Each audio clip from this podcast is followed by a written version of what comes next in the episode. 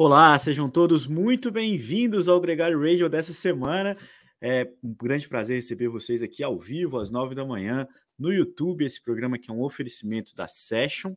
Mais uma vez ao meu lado aqui, o Álvaro Pacheco, por um motivo dessa vez especial. O Nicolas Sessler está no Brasil, se preparando para o Campeonato Brasileiro de Estrada, que acontece esse final de semana em Cascavel. Esse é um dos temas que a gente vai falar aqui hoje. Segunda-feira, dia 19 de junho.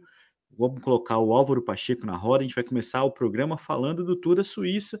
Uma, uma volta, Álvaro, que além de muitas emoções, de muitas comoções, uma prova que terminou é, extremamente comovente com a morte do Dino Mader, que aliás é, a gente dedica esse programa à sua memória, um ciclista da Bahrein Vitórios que faleceu é, disputando a competição, mas que também assistiu ali é, uma cena muito inusitada, Álvaro, com a vitória do Skelmosse, o Matias Skelmosse, é, um ciclista da equipe Trek. Primeira vez que um ciclista que não seja da Jumbo, da UAE, é, não seja um galáctico como o Renko, consegue uma vitória por etapa no Outour esse ano. Mas eu queria começar com as suas impressões, Álvaro. Muito bem-vindo. É um grande prazer ter sua companhia aqui hoje. Prazer estar aqui é, e torcendo pela preparação do Nicolas. E uma primeira pergunta, Leandro, que a gente viu circular muito o quanto a organização do Tour de Suíça foi responsável pelo triste evento do, do Gino, da gente perder um ciclista. Eu acho pouco, Álvaro. Eu acho pouco. Eu acho que não é uma, não é uma, é uma fatalidade. Eu acho difícil você ter. Tem a questão da, da chegada próxima da indecida, né? Depois da, da meta, é, a meta ser numa descida, né? Depois do, do, da subida final ali da etapa. Tem sei lá, é, a possibilidade de colocar uma, uma tela, colocar uma rede de proteção, né? Mas é, é um risco que todo mundo. É uma, é uma, uma descida já recorrente da prova, uma descida relativamente é, é comum para os ciclistas é, que participam do, do, das provas é, na Suíça.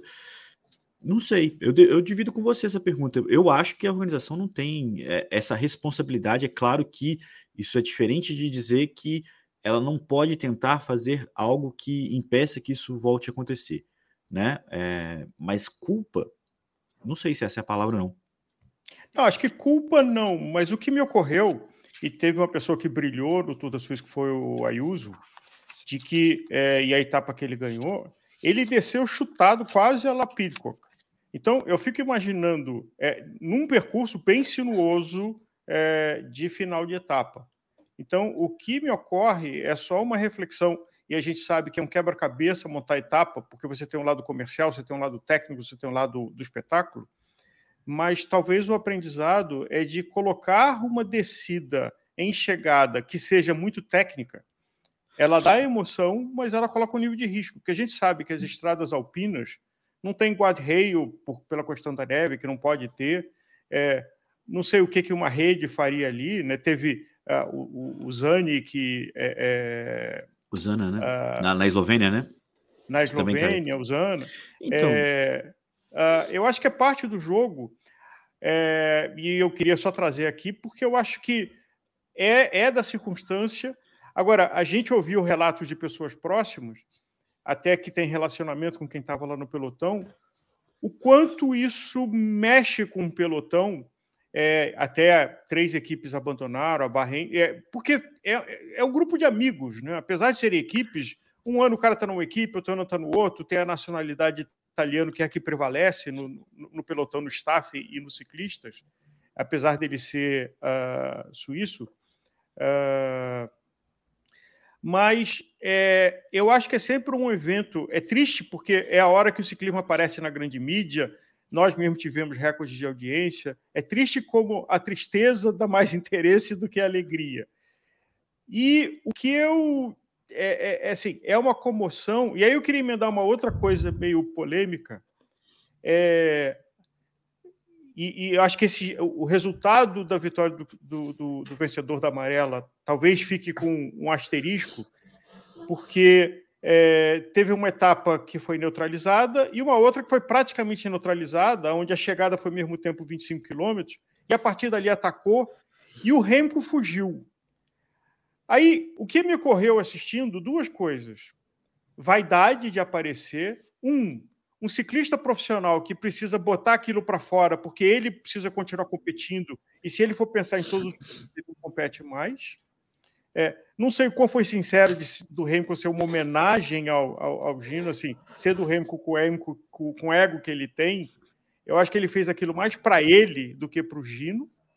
Uh, e resolveu fazer uma coisa midiática na chegada, de um gesto de apontar para cima. Mas o que me ocorreu ali é que na hora que liberou dos 25, cada um dos ciclistas precisa apagar que essa possibilidade existe. E eu sou um ciclista profissional e que se eu ficar pensando nos medos e nos perigos, eu abandono. É, eu Exato. vi uma coisa na Fórmula 1 de que quase todo piloto de Fórmula 1 que quando casa e tem filho perde dois segundos. Porque ele começa a pensar em algumas coisas. Mas no ciclismo de estrada também é assim. É, no ciclismo de estrada é assim também. E, e, eu acho que esse é o principal ponto de comoção no pelotão, Álvaro. É o fato de todos eles é, vivenciarem isso no dia a dia. A gente viu lá no a convite da Strava o primeiro episódio do, do Netflix, Net... né? É, do, do, do Tour, né? Do, do, da série do Tour. Aliás, agradecer o convite. A gente teve a oportunidade de conversar lá também com o Renando Couto depois. E o primeiro episódio inteiro tem o Stefan Bissiger e o Walters e tudo mais falando sobre take risks, né? De, de assumir riscos, de, de, tentar, de entrar na fuga o mais rápido possível, de tentar retomar a curva o mais rápido possível, de explorar cada segundo em busca do resultado. E é assim em qualquer situação.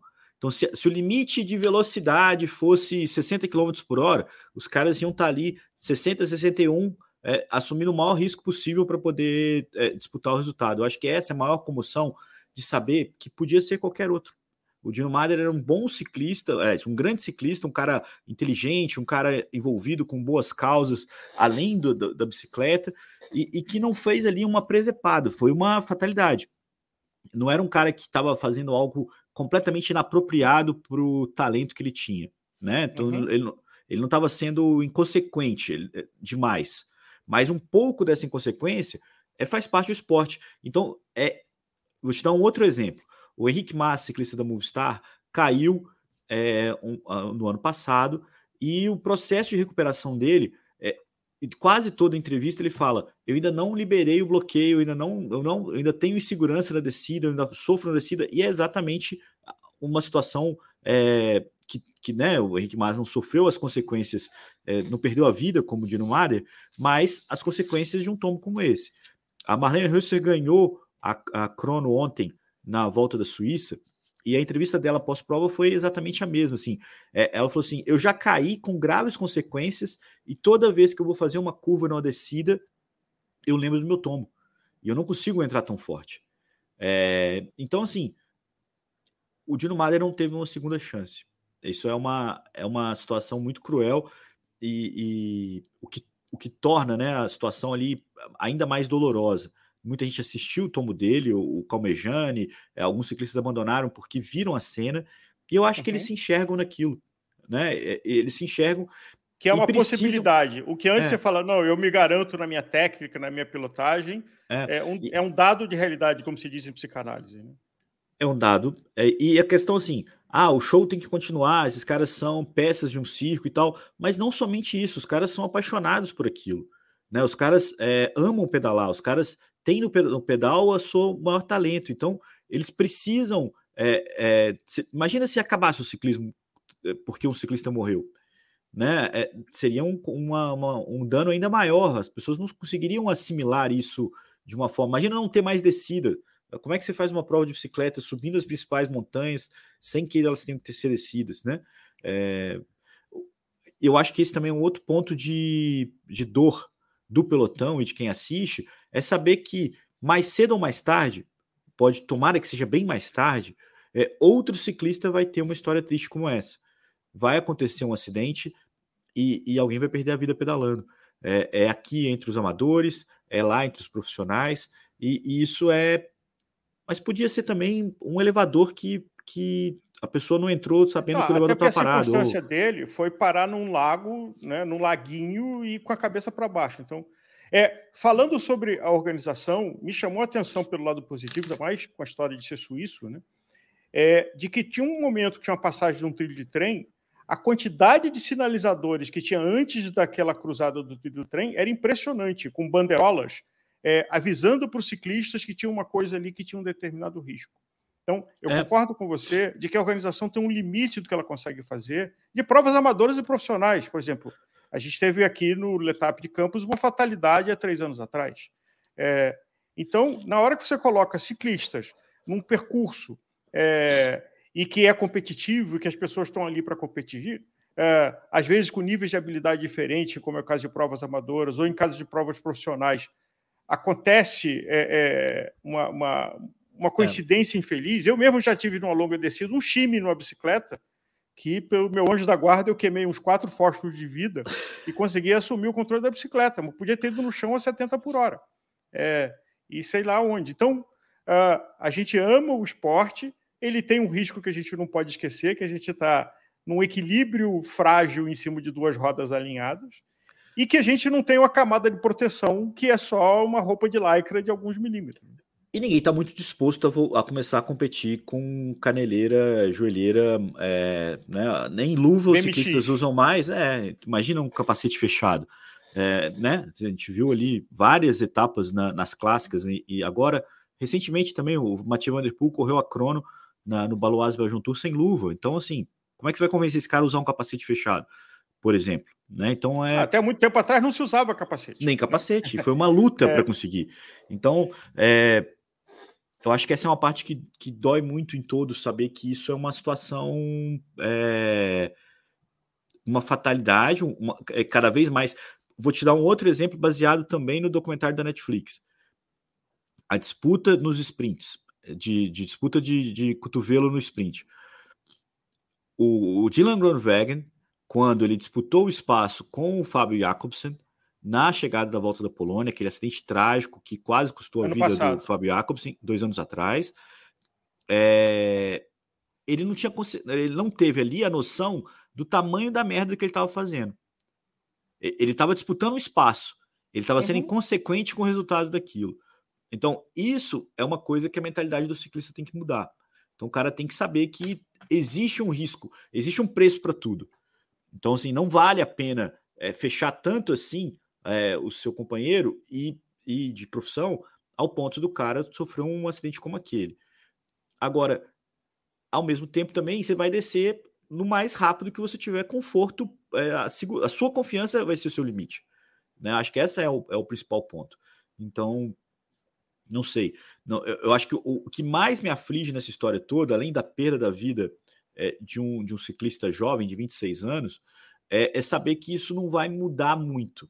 Não tem muito o que fazer em relação a isso. É, é, é, que cada um tenha a maturidade e a responsabilidade de pensar na família, como você falou, e, e, e a, à medida do possível, a organização é, alerte ou considere a, a, a, segurança como primeiro fator. Eu, eu, já, já participei de várias provas amadoras, onde, o, inclusive, o Mário Roma, eu lembro muito do Mário Roma falando isso na, no, na Claro 100K, lá de Campos, e falou: essa prova não se ganha na descida, é uma prova com 50 km subindo, pelo amor de Deus, sabe? Não tenta tirar a diferença na descida, não tenta ser imprudente demais na descida, disputa a prova na subida. É, seja seguro, seja. É, o, o Bruno Prada também fala isso na, na, na preleção do Letap. Aliás, então, assim... a, a preleção de Cunha, que, que era um percurso bastante técnico, foi isso. E talvez se a gente pode deixar uma mensagem aqui, é que dificilmente, e aí tem um caso que está lá no Netflix do Tom Pitcock, que é uma exceção da exceção, mas dificilmente você vai se tirar uma diferença grande ou vencer alguma coisa sendo agressivo demais em uma descida e talvez te custe caro num tombo sério ou até a tua vida, como aconteceu com o Gino, que foi uma fatalidade. Eu acho que ele tinha técnica para aquilo, eu acho que ele é. sabia o que, que ele estava fazendo, mas tem hora que tem uma manchinha ali, tem um pouco de areia e no meio da curva você perde a roda da frente, a gente vê, é do esporte. Quando ele caiu, Álvaro, é, a gente, né, entre o tombo e a notícia da morte teve um tempo, né? E então a primeira coisa que eu tive em mente foi alguns tombos que eu já tinha visto no ciclismo anteriormente, como Oscar Pereira, o Pedro Rilho, tombos tão graves quanto esse, é, que o cara precisou de ser um atendimento. Por exemplo, quando eu fiz o Letap é, na França, em 2011, é, um ciclista caiu né, entre o Galibier e o Alpe saiu de helicóptero, cara. Eu fiquei parado esperando o helicóptero resgatar o, o, cara, assim. Muita gente ali naquele momento falou que ele tinha morrido. Depois eu fiquei sabendo que não tinha, fiquei super aliviado de saber disso, mas só muitos dias depois. Mas o, o, o que a gente sempre tem esperança que o cara vai sair dessa. Lembra do tombo do próprio Renko na Lombardia, ou o próprio o tombo do Gilbert é, no Tour de France, é, que caíram né, em, em, alturas também consideráveis. A gente sempre espera que esses super-heróis é, no desempenho também sejam na recuperação. Então eu tinha, eu tinha uma esperança que o Mader ia sair dessa, né? E, e quando eu fiquei, e, e a, a, o anúncio não era promissor, né? Tinha uma ausência de informação, tinha toda uma questão ali que trazia um, um risco muito grande. Mas você sempre espera isso, né? E, e quando ficou confirmado, assim, eu fiquei meio é, chocado do quanto que eu estava é, tratando aquilo com uma normalidade. Não, o cara vai, vai, vai ser um novo Jacobsen, vai ser um novo Rídio que teve que aposentar por causa do tombo, mas é, é hoje é comentarista também, trabalha na ASO, mas é um é, se, se, recuperou. O próprio é, aquele colombiano também que caiu e, e teve que Marco Soler teve que parar de competir, mas é, não perdeu a vida. Enfim, acho que a gente sempre espera um heroísmo, uma superação que nem sempre acontece. Acho que isso também é, chama muita a, a, nossa atenção e foi muito sensível, né? Toda a repercussão, né? Acho que isso também é um ponto de destaque. Todas os, as provas seguintes, é, várias homenagens ao, ao Mader, é, várias é, declarações muito honestas, né? A gente viu até é, em algumas, né? Privadas e, e que ah, deixa uma mensagem de que é preciso continuar. É, o amor é maior pelo ciclismo. Né? Então, acho que essa é uma, uma mensagem importante para poder ter aí em mente. E aí, falando de amor, o Tour da Suíça uh, trouxe nomes novos. Assim, me impressionou o, o Ayuso, é, a forma com que ele atacou, e depois o contrarrelógio excepcional que ele fez é. na etapa final. Ficou a oito segundos. Uh, e aí nos falta o, Nicolas aqui para saber a, a, fonética correta do nome do vencedor. É... O Esquelmos o Skelmos, que é, é, o da Suíça foi uma coisa interessante, porque a troca de camisa quase todo dia, é, e talvez tivessem. E aí, um, um, negócio de sete etapas, que duas praticamente não acontecem, muda completamente a regra do jogo. Né? É. É, mas não tira o mérito de que tem, tem um cara que ganhou, o Skelmos ganhou. É, e chama atenção dessa juventude. Eu acho, Leandro, que a UCI vai baixar uma diretriz de que acima de 25 anos é Master A, acima de 26 é Master B, é, porque só tem moleque de 20 e poucos. Essa geração é impressionante. É, e a gente viu dois deles agora na Suíça. Ah, não, mas a gente viu o Roglic ganhando giro, a gente viu o Pinot ali competitivo. É, a, o, o, a Master também vai, vem forte, o Álvaro. E, e, mas sem dúvida é uma renovação. É, indo pela ordem né, das etapas, o Stefan Kahn ganhou a primeira etapa, um suíço, um cara que era para ele era importante essa vitória. Depois a gente teve a alegria do Bini Girmay do povo da Eritreia ganhando a segunda etapa. Na terceira, o Skelmos venceu e, e, superando ali o Renko, né? A gente esperava um, certo. O Renko é um cara que normalmente domina, né? E ali é, mostrou algumas fragilidades contra esses caras é, que estavam muito em forma. O Skelmos vai para o Tour de France. Na sequência, a mesma coisa com o Félix Gol, da equipe G2R dois ciclistas que é, são muito bons, que fazem boas temporadas, é, têm feito boas temporadas e conseguiram ali é, uma rara cena de superar um galáctico, né? O, os galácticos uhum. têm dominado, monopolizado as disputas. então, assim, a, a, e depois na quinta etapa teve a vitória do Ayuso, que foi a vitória que, que a partir dali foi ofuscada pelo acidente. O Ayuso aproveitou a descida, né? Ele conseguiu abrir vantagem na descida, ele fez a descida que os, as motos mostravam lá que ele estava 100 km por hora. Então foi, foi uma etapa rápida para todo mundo, mas muito mérito desse ciclista que já ganhou o Tour de l'Avenir, Álvaro, e o ano passado fez pódio na Volta com muita maturidade. É um cara muito jovem e ao mesmo tempo muito maduro.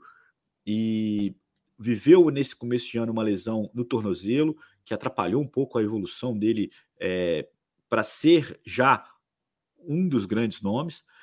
Mas eu acho que nessa volta da Suíça, com tudo que aconteceu, é, é um cara que sai já é, muito mais perto desse status. Eu fiquei muito curioso para ver o que, que vai ser a Volta à Espanha com o Renko e com o Ayuso é, é, no seu auge, vamos dizer assim. Porque o Renko, teoricamente, veio desgastado né, da recuperação dele pós-Covid, é, de ter participado para o giro e tudo mais, então tem ali uma certa.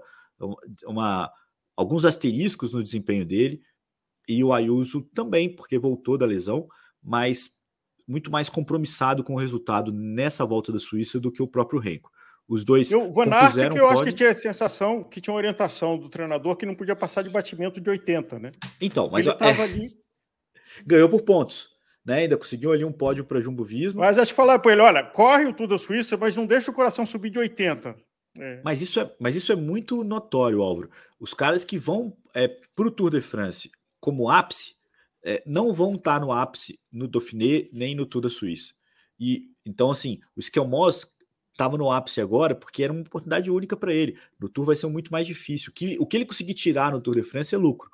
A própria mesma coisa para o Félix Gol. É, os caras que vão andar bem porque estão num bom momento, mas não necessariamente vão precisar ser bons das três semanas, como vai precisar ser o uhum. Vindiga, o Pogacar, o próprio ali. Também vale destacar o Kelderman, né, que ficou em quarto e fez uma prova sólida. Teoricamente vai ser um gregário importante para o Vindiga no Tour de France.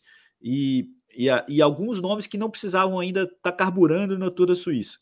Então, essa é uma. O, o, sem dúvida, o Walter Van Aert tá nesse hall de caras que precisam estar tá bem, não podem estar tá batendo uma lata muito grande, mas também não vão estar tá ali passando do limite do Z2, vamos dizer assim, é, de, de, de, desgaste. Agora.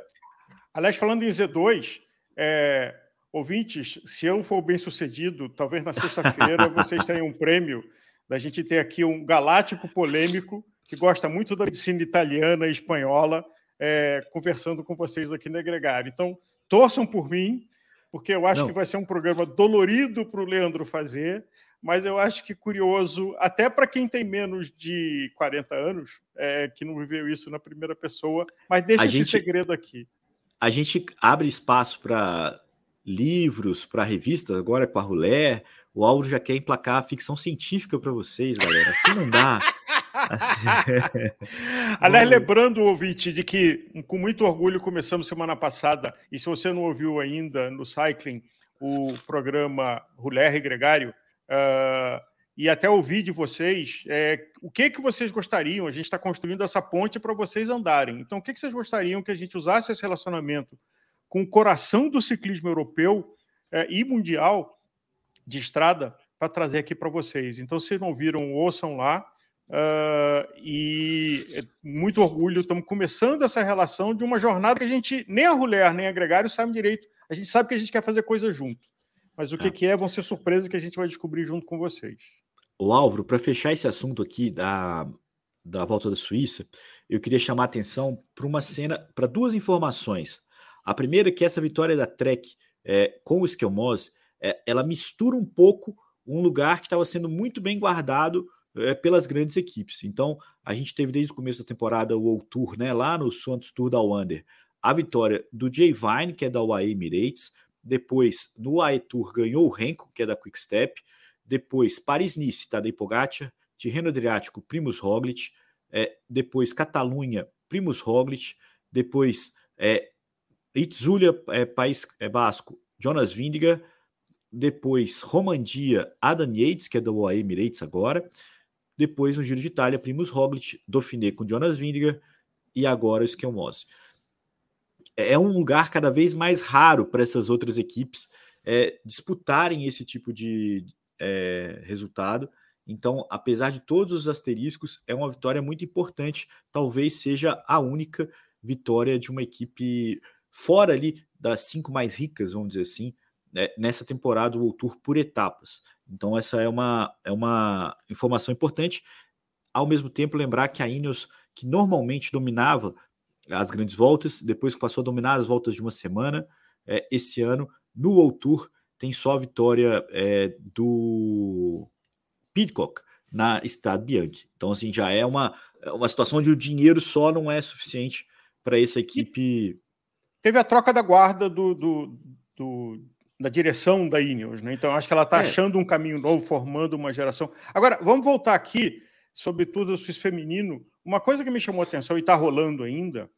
No é, esportes, viu? Daqui a pouquinho eu estou ouvindo no lá esporte, também. A, a, com Leandro Bittar e Sidney White. Agora, a, a SD Works está com um problema, eu tenho a sensação. Porque como ela talvez seja a equipe mais coesa, o que eu vejo é que o pelotão fica pendurado na roda E aí elas têm um dilema do que fazer. É, porque ou se carrega todo mundo e depois toma na cabeça no sprint, é, é, assim, como é que você está vendo isso? Porque eu acho que esse é um problema, e talvez até a gente tenha uma oportunidade de mergulhar mais nesse assunto mais para frente, mas a SD Works está com um problema, por ser a melhor equipe a mais estruturada né, no ciclismo é, feminino de estrada. É, eu estava falando isso, inclusive, com o Fábio, que teve aqui, né? O Fábio na estrada, né? Que estava comentando o post é, que, que você postou sobre o resultado no feminino. E a SD Works ganhou, Álvaro, as 21 provas que ela largou consecutivamente. É, desde aquela etapa que a Demi Vollering parou para fazer xixi e o pelotão atacou, tudo que a SD Works competiu, ela ganhou. São 34 Tem vitórias na temporada. Total. Não, muito mais, cara. É algo que, que, que eu não consigo ter nem interferência. E oito ciclistas das 16 já ganharam esse ano. Então, essa semana no Tour da Suíça ganharam com a húngara, né, a Blanca Vaz, que é uma promessa que ainda não tinha decolado. E ontem ganharam com a Marlene Reusser, é, a Suíça, que ganhou contra relógio, veste a camisa de líder. É, hoje, né, na, na segunda-feira, 11h30 da manhã, a gente começa a transmissão da terceira etapa. A prova acaba na quarta, na terça-feira, com uma etapa realmente de montanha é possível que ganhe uma ciclista da, da SD Works cada etapa diferente e eles dominem a prova, elas dominem a prova, como fizeram é, recentemente em todas essas provas. Eu acho, e eu foi o que eu falei com o Fábio, eu acho que tudo conspirou muito a favor. O ano passado, elas perderam a Van der Breggen, que se aposentou, é, tiveram muita dificuldade de se adaptar ao cenário. O né? estava voando. O time era aquele, né? O time, o time mudou muito pouco, chegou a Lorena Wibbs, basicamente. Mas é, tinha Van Vluten voando, tinha esse momento deles estarem se adaptando ao cenário, ao, ao que, que era. A Demi Vollering encaixou a temporada dela esse ano de uma forma muito perfeita. Então elas têm a Lorena Wibbs nos sprints, né, que é uma sumidade. A menina ganhou 34 etapas, 34 vitórias no ano passado. É, esse ano não vai chegar nisso, mas é, é, é uma, uma, super sprinter, que aliás também é pauta do, da Ruler. Agora, a Demi Vollering voando, tem ali uma série de ciclistas que crescem com as oportunidades, né? É, é, jogar no time que está vencendo é muito mais fácil. A Lotte Kopeck, que também está voando, que, que, encaixou a temporada dela junto com pista e junto com estrada e está muito bem.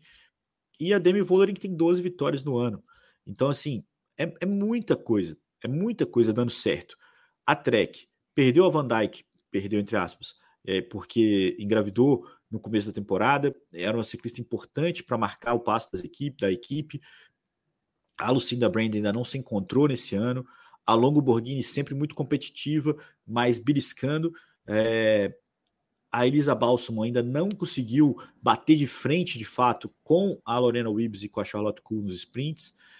Você pega pela Jumbo Visma, a Mariane Voss ainda não, não entrou na temporada é, voando, conseguiu a vitória lá na volta à Espanha, mas a Jumbo não é uma equipe protagonista como é no masculino.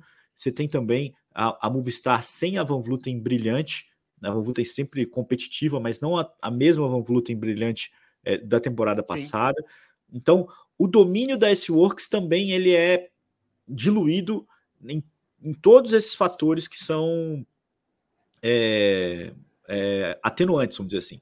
Eu acho que a Kenner's Ram evoluiu do ano passado, Eiger, aí descobriram a menina foi pegando doping, né? A Chabi, não, a Chabi não, a fugiu o nome dela, mas é a velocista deles é, testou positivo. Então, é, a outra equipe que também evoluiu, a DSM, mais sem a Lorena Wibbs, sem tanto protagonismo, mas ampliou a sua, suas possibilidades. Eu acho que esse domínio não vai ser assim por muito tempo. Eu acho que as outras equipes estão se preparando para conseguir vencer. Mas é muito doido. É, é, o que você falou da, da estratégia é muito parecido com a Holanda quando corre o Campeonato Mundial, né? A Holanda, quando corre o Campeonato Mundial, elas têm a Van Vluten para atacar com 100 km, a, tinham, né? A Van der Breggen para atacar com 50, e se fosse para o sprint, elas tinham a Marianne Voss. Então, elas tinham ali é, é três pancadas. carta no baralho. E fora as outras que controlavam. Então, hoje tem isso, né? Elas têm a Lorena Wibbs como ponteira de sprint, né? O final. Se for para o piloto para chegada, ela leva. Você tem a Lotte Kopeck que pode atacar um pouco antes. Você tem a Demi Vollering que pode atacar um pouco antes ainda. Você tem a Marlene Husser que é uma Reusser, que é uma passista que pode atacar e, e dar quilômetros escapados. Então, são muitas táticas, são muitas táticas que, que elas conseguem ali é, controlar. É, é, realmente um time que deu certo esse ano, muito certo. E mas é curioso, é curioso para ver como é que vai ser, como todo mundo vai aprender a jogar esse jogo, inclusive isso que você falou de ficar ali na roda, de saber atacar, de saber provocar e até gerar essa angústia de, delas de terem que decidir, né? De terem que tomar as ações. Então, e, é... o que faz? E, e, falando de ciclismo, a gente está em época de é, campeões uh, brasileiros, inclusive nesse fim de semana próximo, Nicolas, que não está aqui, está se preparando, focando, uh, Tota também. É, e vale de que nesse fim de semana teve o Campeonato Brasileiro de Paraciclismo, com nas categorias André Grisante, Carlos Alberto, Thelma Bueno, Xamã, é, que vem ganhando muita coisa, né?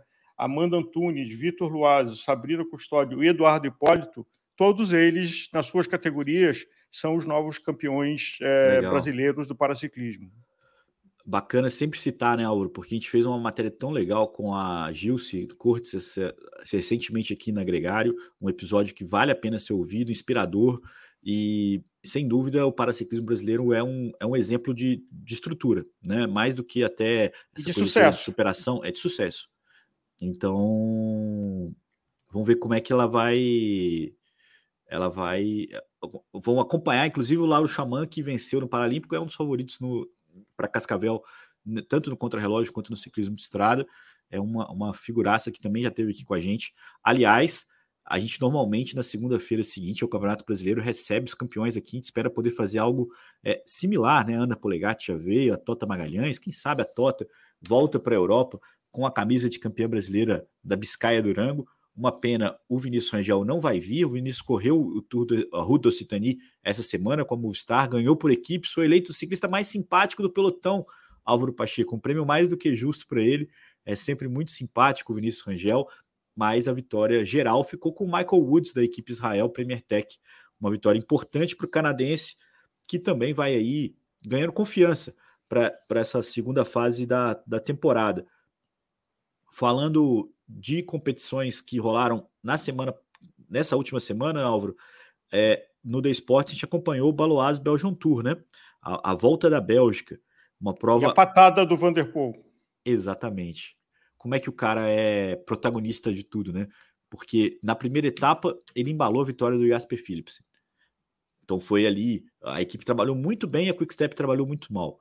Na segunda etapa, ele a equipe, o Philipsen caiu com a camisa de líder junto com o Caleb Ewan. E ali, dois quilômetros para o final, três quilômetros para o final, ele foi disputar o sprint, ficou em segundo, perdeu para o Jasper Philipsen, para o Fábio Jacobsen da Quick Step. Na terceira etapa, um contra-relógio, a vitória ficou com o ciclista da UnoX, que também vale destaque. A UnoX é a equipe que vai estrear no Tour de France esse ano, uma equipe norueguesa barra dinamarquesa, né? São ciclistas desses dois países tem o Christoph como o grande nome, mas quem ganhou a etapa foi o Warenshold, é, que também chegou no pódio é, em, em, segundo lugar na classificação geral. Depois é um, um cara para ficar de olho, muito bom também. E o Vanderpool foi, fez uma boa contrarrelógio na etapa do sábado, que foi a etapa decisiva, né, em Durbuy. Ele foi embora com 36 km para o final. Impressionante, cara, impressionante no, no último dia, ele ainda ficou ali no top 10 depois de embalar o Philipsen. Ele parou de pedalar, ainda conseguiu chegar em décimo, mas a vitória ficou de novo com o seu compatriota, com o holandês Fábio Jacobsen da Quick Step. Duas etapas para o Fábio Jacobsen no, na volta da Bélgica. É, chega também muito embalado para o Tour de France, lembrando que existe uma grande dúvida para onde o Fábio Jacobsen vai, vai correr o ano que vem né? É, qual equipe ele vai. Dizem que pode ser a Bora, dizem que ele pode levar o Tim de Klerk junto, que eu acho que é a parte mais difícil dessa história, é ele sair e levar o Tim de Klerk. Mas o fato é que na volta da Bélgica a gente viu ali pelo menos três nomes, Auro, que a gente deve ver brilhar no Tour de France: o Mathieu Van Der Poel, o Jasper Philipsen e o Fábio Jacobsen, dois dos melhores velocistas da atualidade, e claro, esse fenômeno, o Mathieu Van Der Poel, que é monstrão, cara, impressionante. Lembrando que dia 1 começa o tour, mas a gente, claro, como já é tradição, vamos fazer um programa especial liderado pelo Leandro, até porque tem coisas que podem acontecer nessas semanas, quem confirma, quem machuca, quem é. pega a Covid, quem não pega. Então, vamos falar disso. É, falando de ciclismo, acho que o Race Across América continua seguindo com solo. Infelizmente, a Emília é, não vai completar.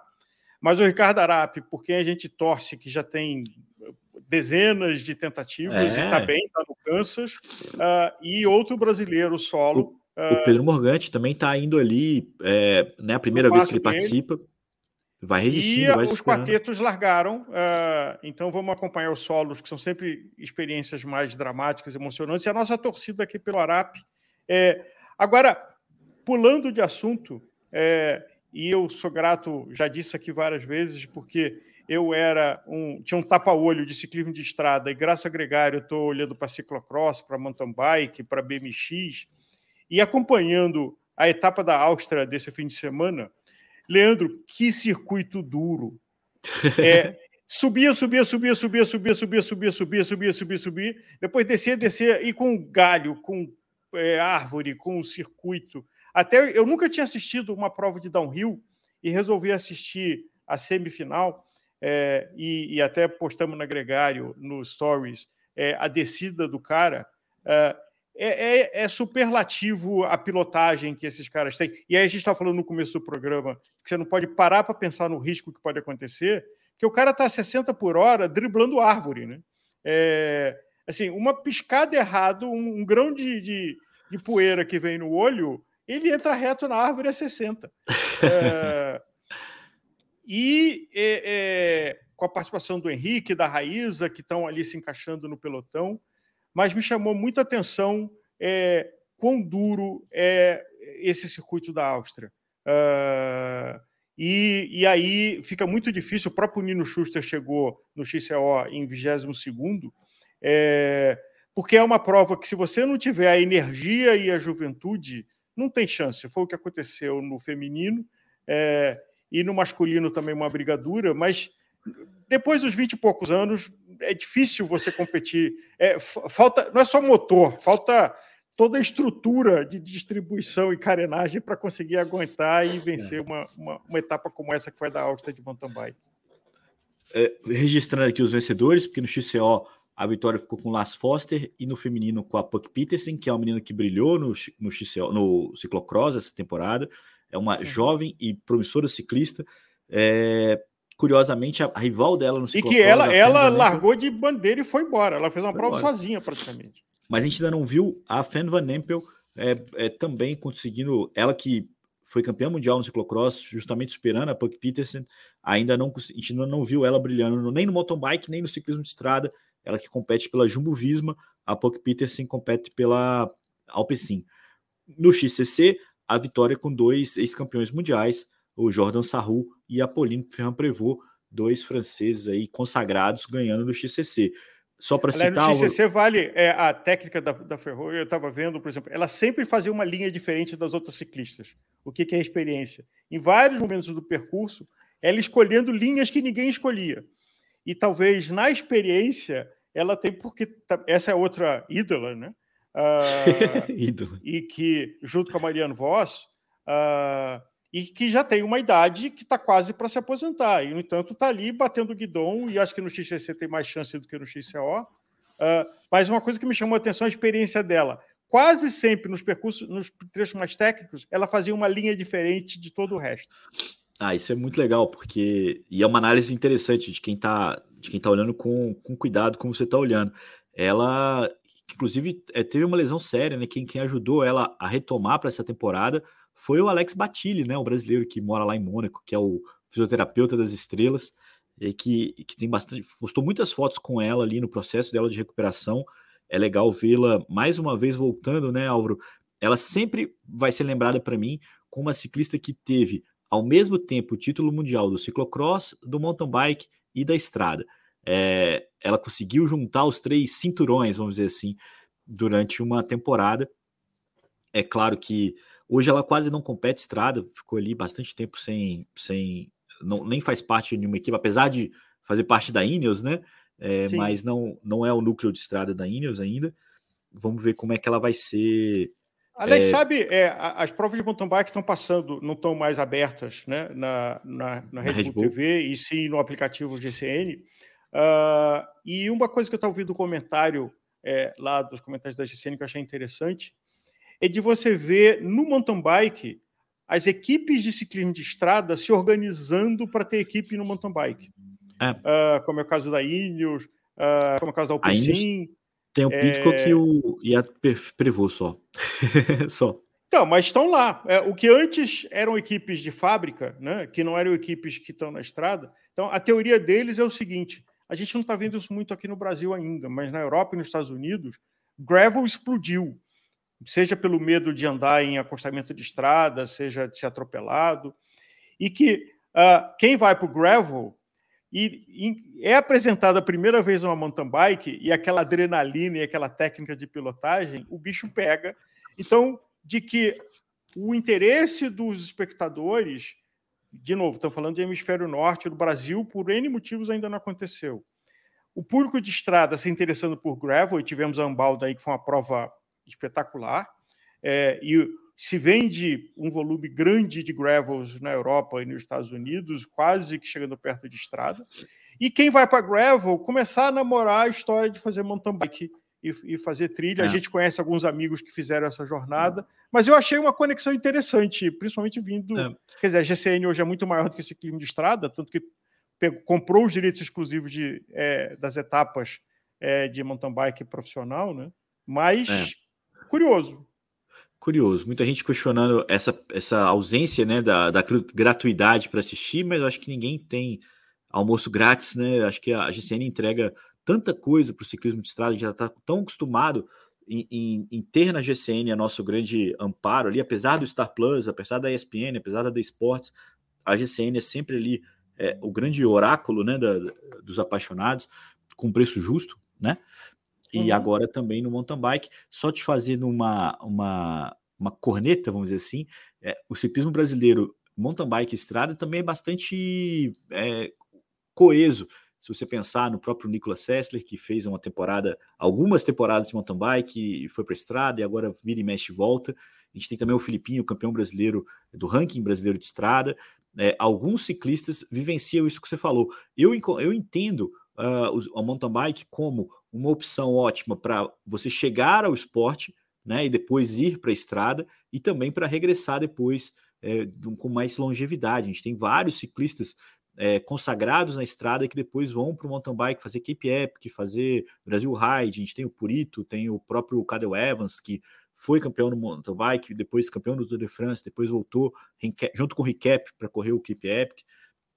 E o grave. Acho que tá o Evans estava competindo lá na Áustria. Né? Não, não, não, brilhou muito, mas estava lá. É. É, e, e, acho que sublinhando o que você disse, assim, uma das principais provas de maratona do mundo, de maratona, se não há, aí é uma polêmica, mas vamos assumir que sim, ser brasileiros, é o Brasil Ride de Porto né, onde vem gente do mundo inteiro é, para uma grande festa do ciclismo mundial. É, é. e, e, eu acho que sim, assim como a equipe é, Avancini Racing, patrocinado pela Caloi, é hoje a única equipe brasileira que está correndo num circuito mundial da sua categoria. Então, isso é grande. Só para sublinhar yeah. o que você está é. falando.